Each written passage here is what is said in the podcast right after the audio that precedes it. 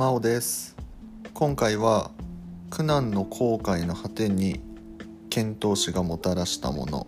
についてお話ししていこうと思います、えーまず遣唐使がなぜ派遣されたかっていうことなんですけど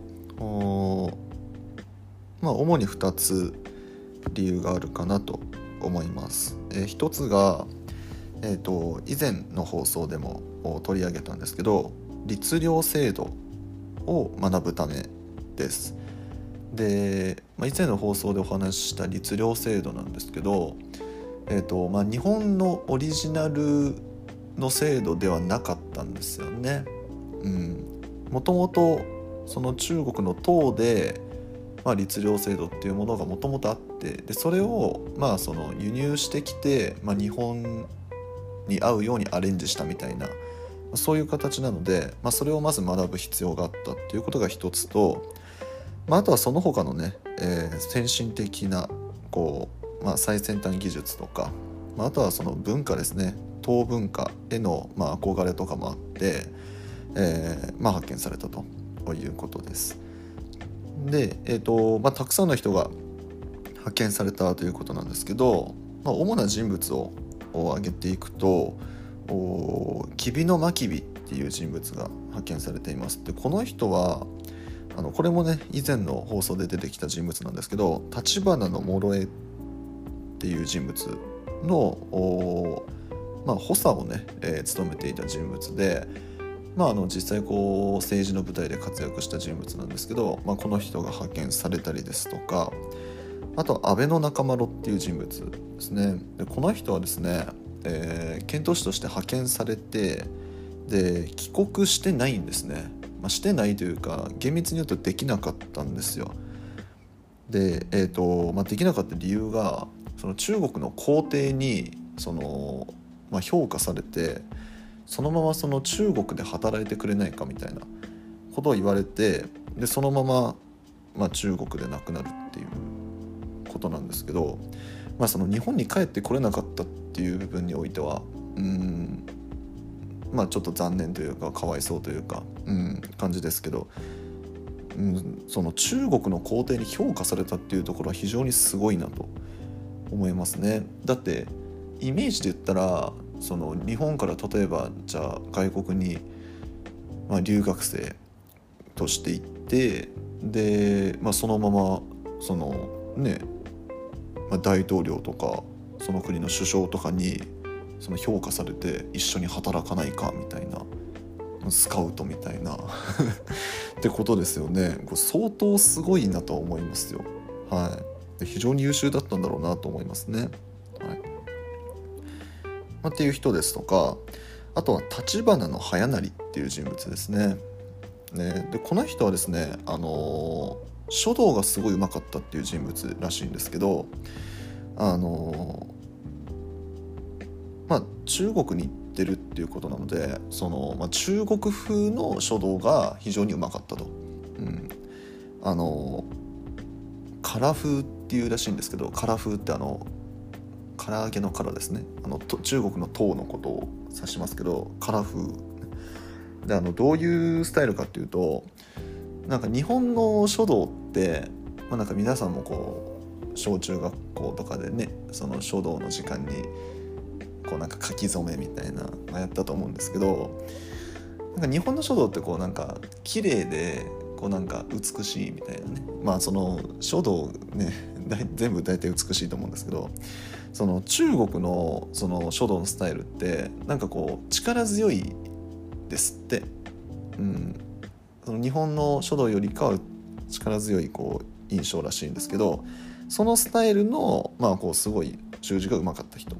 うん、ですね。橘の早成、はい、とかあとはまあ有名なところで言うと、まあ、最澄とか空海とかって人物ですね。最澄はあの天台宗の開祖ですよね。で空海も真言宗のあの開祖っていうふうに言われていますけどあのこの2人もですね天台宗真言宗をその日本に初めてもその広めたのでなんか開祖っていうふうに言われてますけど厳密に言うと開祖っていうわけではなくてその中国の天台宗を持ってきた真言宗を持ってきたっていうそういうイメージですね。なのでこうゼロから作り上げたっていうよりかはその持ってきてその日本風にアレンジしたみたいな、まあ、そのさっきの月量制度みたいな感じですよねイメージで言うと。はい。まあ、そのような形なんですけどまあでも優秀なのに変わりはないですね。えー、でまあこの他に他にもねあのーまあ、例えば犬神の三タスキとかねあんまりこうメジャーじゃないかなと思うんですけど遣唐使の一番最初の人物って言われてますけど、まあ、そういう人たちが、えー、主に派遣されていました。今言った人物ですね全員、あのー、高校の日本史で教科書で出てきます、はい、なので割とこうね有名な人物たちですはい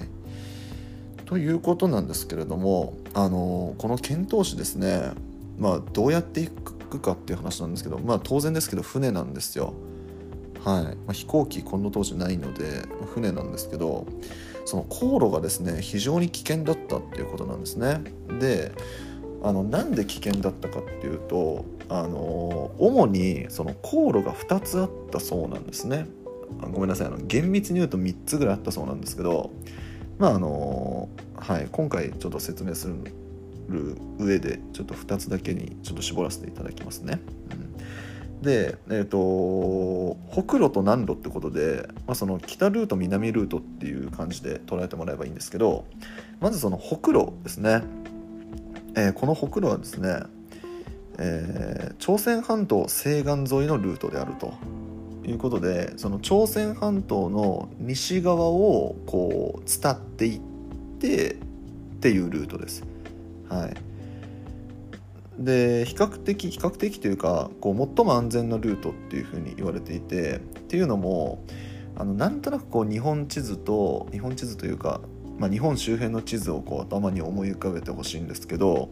朝鮮半島と九州って非常に近いんですよ。非常に近いんですね。で非常に近い上でその間には対馬っていう島があったりとか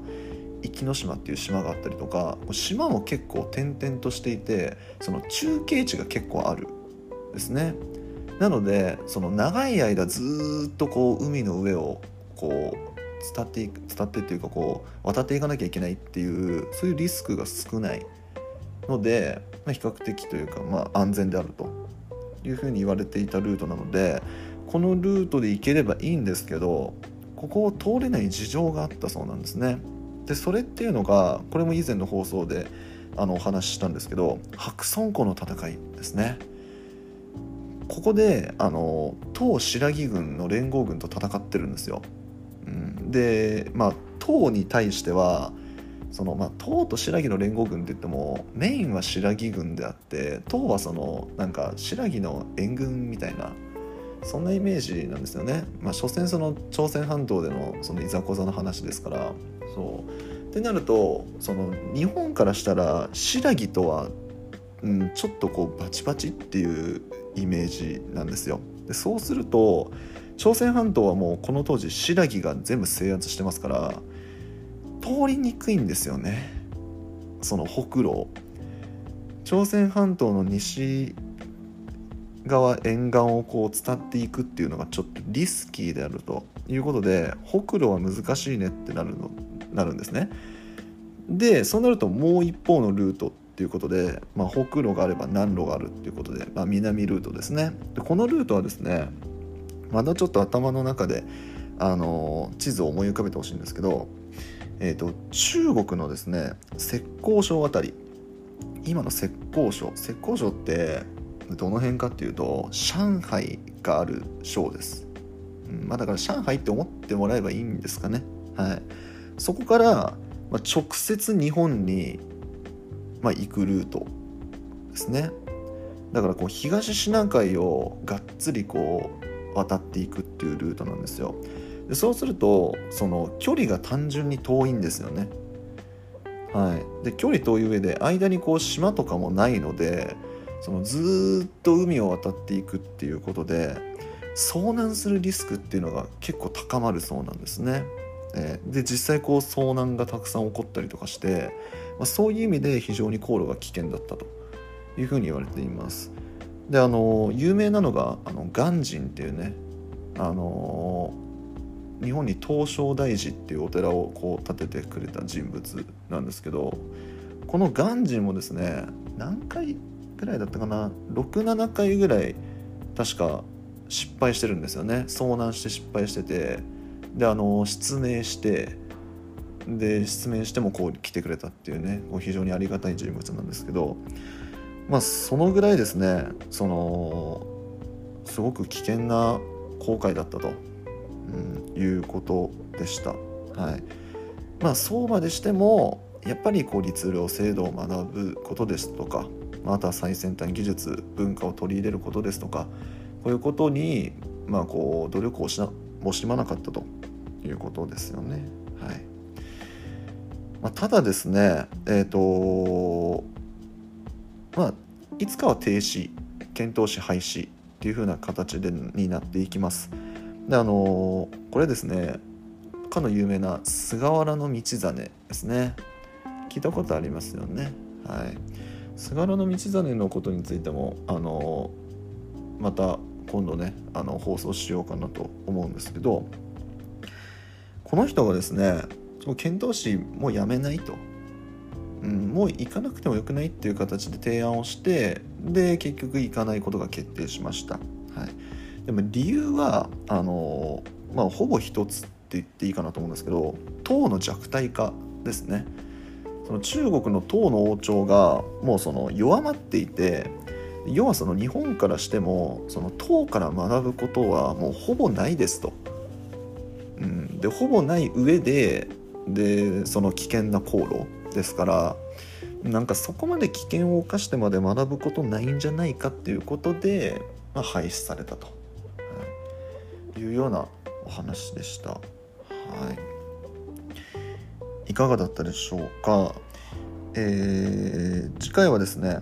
シルクロードを通ってきた東大寺正倉院の宝物についてお話ししていこうと思います。このチャンネルでは、えー、現役高校教師が気軽に楽しく学校の勉強に触れてほしいという思いでおしゃべりしておりますので、えー、次回の放送もぜひ聞きに来てください。それでは今回は以上になります。最後まで聞いていただいてありがとうございました。バイバーイ。